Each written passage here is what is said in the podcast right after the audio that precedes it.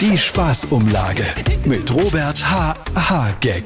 Ihr wisst ja, wie schwer das aktuell ist, glaubwürdige Politik zu machen. Kann das auch verstehen, sowohl als Philosoph und Freigeist wie auch als von Systemzwängen dominierter Wirtschaftspolitiker. Doch, das bin ich wirklich. Ich musste neulich sogar eine Frau beruhigen, die jahrelang zu meinen engsten Fans gehört.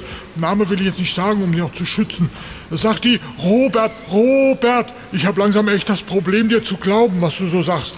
Da habe ich gesagt, Ulla Müller, du kannst mir vertrauen. Ich war früher sogar mal bei der Polizei. Sagt die echt? Wusste ich gar nicht. Wo denn genau? Naja, in dieser Ausnüchterungszelle. Die Spaßumlage mit Robert H. H. Gag.